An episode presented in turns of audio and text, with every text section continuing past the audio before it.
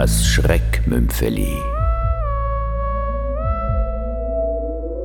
Eiskalte Passion von Christian Bartel.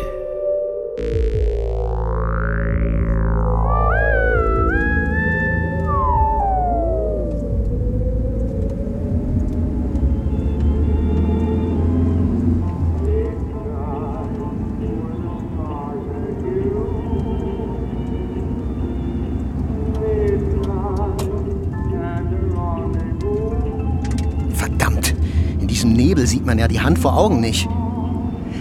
Am eingestürzten Bauernhof links, anderthalb Meilen der Schotterstraße folgen, bis ein eisernes Tor auftaucht. Ah, da ist es ja endlich.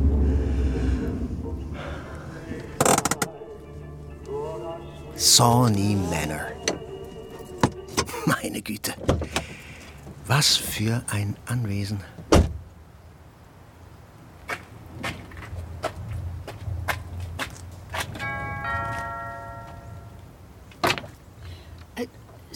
Sie, äh, Sie wünschen? John Pierce and Sons, feinste Tiefkühlprodukte. Äh, Ich bin äh, John Pierce Jr., sehr angenehm. Äh, Sie hatten fünf Pfund gefrorene Erbsen bestellt, Madame. Außerdem einen Karton Yorkshire Pudding sowie einen Madeira Cake. Ja, wir hatten heute Morgen miteinander telefoniert.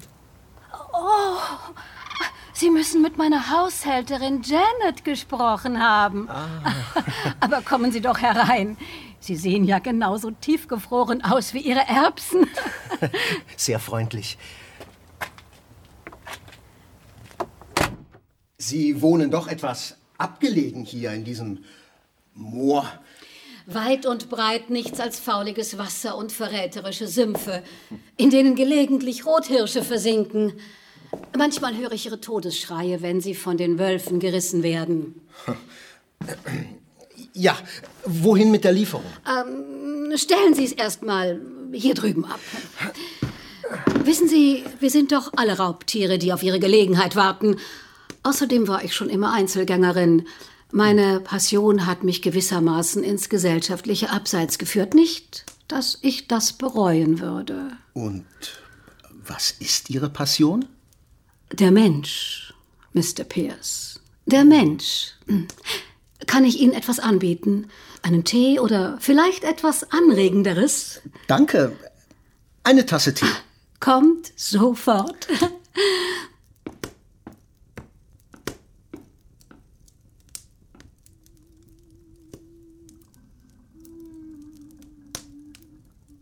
Gemütlich haben Sie es hier. Und Ihre Sammlung sehr außergewöhnlich, muss ich sagen. Wer ist denn dieser drollige kleine Kerl hier? Das ist Chipetotec, ein Gott der Azteken. Ich habe Sie gar nicht kommen hören. Sehen Sie, wie viel Mühe der Bildhauer darauf verwendet hat, seinen Umhang aus Menschenhaut möglichst detailgetreu darzustellen. Eine herrliche Arbeit. Hier, Ihr Tee. Igitt. Der Tee? Nein, nein. Vielen Dank für den Tee. Ähm, das ist aber eine hübsche Schale. Töpfern Sie? Wo denken Sie hin? Das ist eine Arbeit der Anasazi-Indianer aus dem 12. Jahrhundert. Doch das wahrhaft Sensationelle war ihr Inhalt. Ich konnte Anhaftungen von menschlichem Myoglobin nachweisen. Hm, das ist ja interessant. In diesem Topf wurde Menschenfleisch gekocht.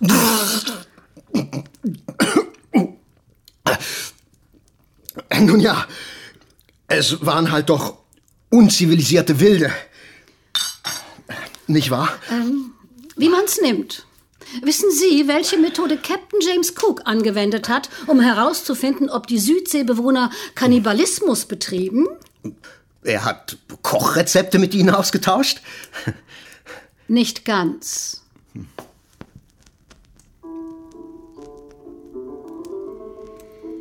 Er hat seine Crew Menschenfleisch zubereiten lassen und den Eingeborenen vorgesetzt. Wenn die nichtsahnenden Gäste davon aßen, galten sie Cook als kannibalische Wilde. Die Wahrheit ist doch, wir sind alle Anthropophagen. Unsere Vorfahren wussten jedenfalls noch die 125.000 Kalorien zu schätzen, die unsere Mitmenschen bereithalten. Das beweisen Fundstücke wie dieser Copolit hier. Nehmen Sie ihn ruhig in die Hand. Das sieht ja aus wie. Jawohl. Es handelt sich um die versteinerte Notdurft eines Kannibalen aus der Jungsteinzeit, gefunden keine zwei Meilen von hier. Was? Oh, um Himmels Willen. Lassen Sie den Kopoliten bloß nicht fallen. Das ist ein unersetzbarer Fund. Sie sind ja ganz blass, Mr. Pierce. So zart beseitet? Ja, ich habe halt selten mit Menschenfressern zu tun. Sind das etwa alles Kannibalen, die mich da anlächeln? Auch die Männer da auf dem Foto. Die Spieler einer Rugby-Mannschaft aus Uruguay, die 1972 über den Anden abstürzte.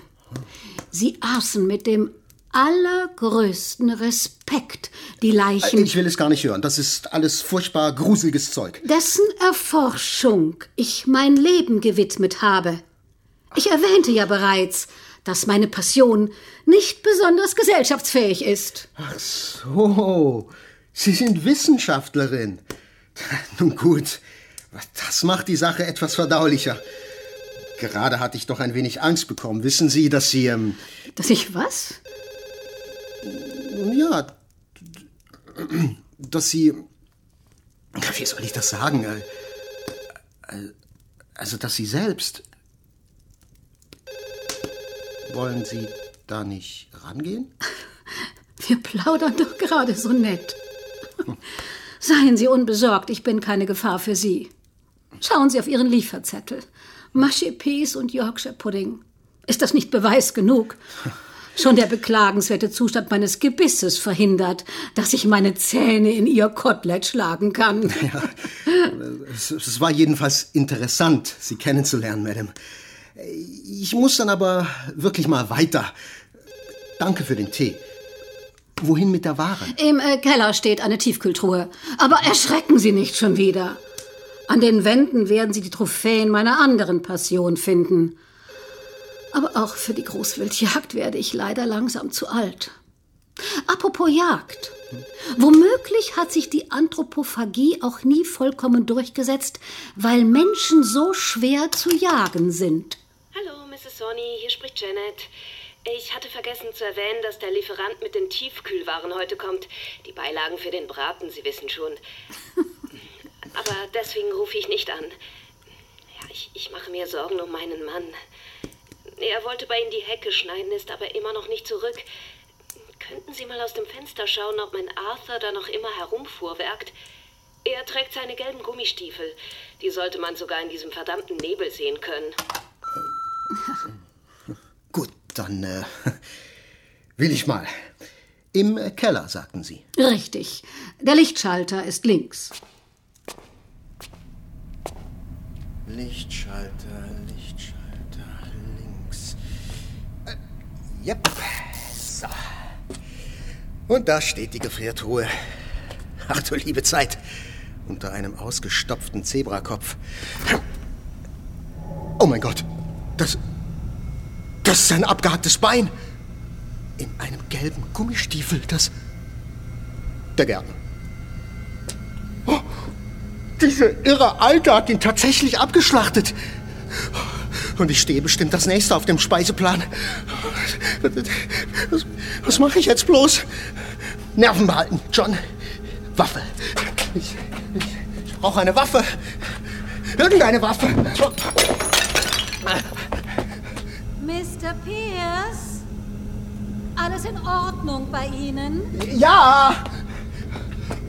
Da! Ein Gewehr! Gott sei Dank. Ruhig bleiben. John, du spazierst jetzt hier hoch und wenn die Alte auch nur den kleinen Finger hebt, bläst du ihr den Schädel weg. Da sind Sie ja endlich. Was ist denn los mit Ihnen? Sie schauen aus, als hätten Sie ein Gespenst gesehen. Ach ja, meine Trophäen. Keine Bewegung. Ich habe sie durchschaut. Sie, Monster, sie. Keine Bewegung. Sonst schieße ich. Nicht doch, Mr. Pierce. Vorsicht, das ist eine Elefantenbüchse. Eine geladene, wenn ich mich recht erinnere. Die sollten Sie wirklich. Ah! abfeuern, wenn Sie auf einem Treppenabsatz stehen. Der Rückstoß wirft Sie um. Mein Gott, wer stört denn nun schon wieder? Ich habe wirklich gerade andere Probleme. Mr. Pierce? Hallo? Hören Sie mich? Tot. Hm. Dumm gestürzt. Hier ist nochmal Janet. Entschuldigen Sie, Mrs. Sawney. Arthur war bloß im Pub. Er lässt ausrichten, dass er ihren Hirsch schon zerlegt hat. Ein exzellenter Schuss. Gratulation. Die Hirschkeule hat er in der Tiefkühltruhe deponiert, als sie ihren Mittagsschlaf hielten. Aber raten Sie mal, was er diesmal angestellt hat. Weil er ihr Haus nicht mit Blut besudeln wollte, hat Arthur die Keule in seinen Gummistiefel gesteckt. In seinen Gummistiefel. Das muss man sich mal vorstellen. Wer macht denn sowas? Männer.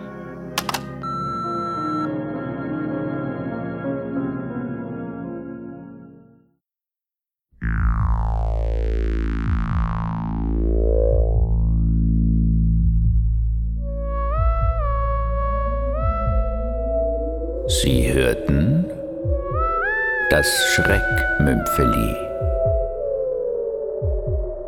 Eiskalte Passion von Christian Bartel.